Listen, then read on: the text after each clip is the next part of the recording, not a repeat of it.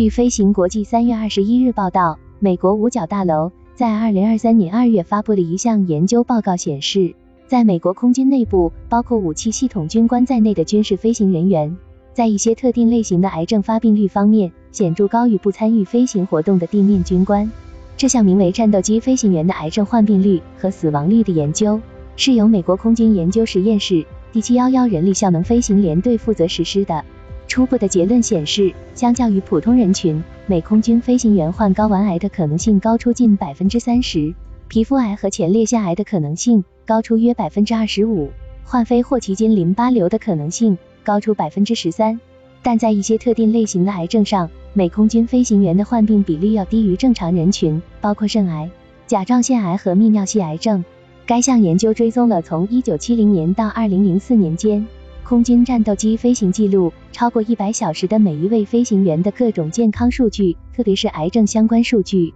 参与调查的人数达到三万多人，而作为对比的参照对象，不参与飞行的地面军官人数的资料统计则到三十多万份。此外，美空军飞行员的癌症发病概率变化特征被初步证实与特定机型间存在显著关联。比如，针对早期喷气式飞机 F 杠100的飞行员的调查就显示，在这一人群中，几乎所有类型的癌症发病率都更高，特别是结肠癌、直肠癌、胰腺癌、黑色素瘤皮肤癌、前列腺癌、脑癌的发病率和致死率。而在整体调查范围中，美空军飞行员的脑癌和普通人群是相近的。调查报告声明，现阶段这一研究还处于非常初级的阶段，只是在较大规模严肃调查的层面上。确认了美空军飞行员存在更高癌症发病率和致死率的事实，而对于具体的原因，目前还没有得到明确的答案。尽管有基于现代医学理论的初步怀疑方向，包括电离辐射、电磁辐射、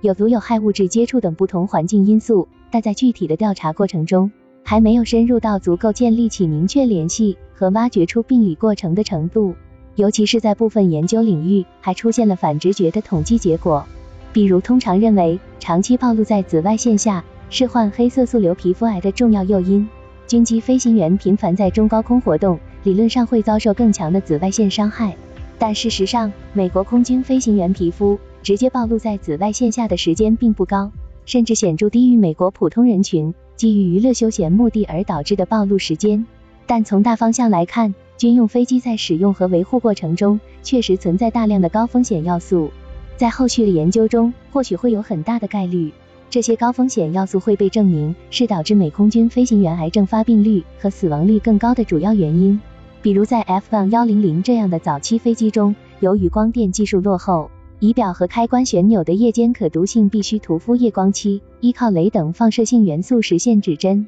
刻度的自发光功能。而一架飞机至少有二十五到三十个类似的相关设备。尽管在目前的研究中，针对实际的辐射剂量测量的计算结果认为，这些飞机在服役期间形成的辐射水平还不足以导致增加癌症风险。但放射性元素的存在显然会令人不安。除了镭之外，军用飞机上也存在其他的危险材料，比如在以陶瓷和碳材料技术为基础的先进刹车实用化之前，包括 F-14 在内的部分美国军用飞机一度采用了昂贵而剧毒的皮合金作为刹车材料。显而易见。在飞机制动的过程中，必然会产生含皮成分的粉尘弥散和附着，而皮和皮的化合物通常都是 I 类致癌物。在现代化的军机上，这类材料的应用已经变得越来越少，但依然有大量有毒有害的成分无法避免，比如在应急动力系统上被广泛应用的肼类燃料，比如针对特种火灾的消防泡沫。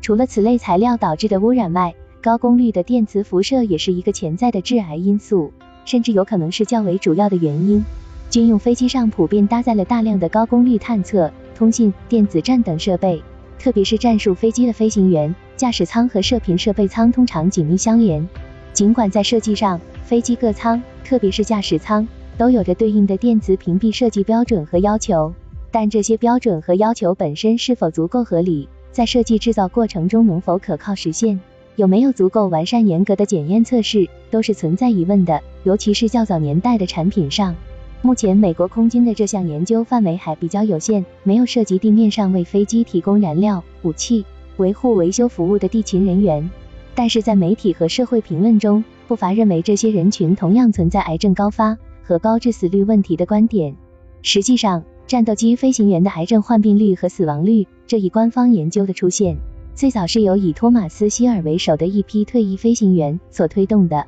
较早时候就有不少美军飞行员怀疑其群体的癌症发病率要高于普通人群体，但由于缺乏统计调查结果，这样的观点缺乏足够的说服力。从1985年开始，希尔开始编制数据库，将他可以验证的每一个患有或死于癌症的 F-14 飞行员列入其中，并在随后将调查扩展到所有海军飞机的飞行员群体。到2001年，他得出的结论是。海军飞行员患有癌症的概率是普通人的三到五倍。尽管希尔早期的相关研究集中在海军领域，但随着时间推移，他的研究很自然地吸引了包括红河谷战斗机飞行员协会、飞行员医疗问题委员会以及 Hunter Seven 基金会等在内的各种组织。这些组织或由退役飞行员组成，或是航空医疗组织，或是由退役军人为主，专门从事退伍军人的医学研究和教育。希尔的研究在通过相关组织的推动和放大以后，在美国社会上形成了越来越大的影响力，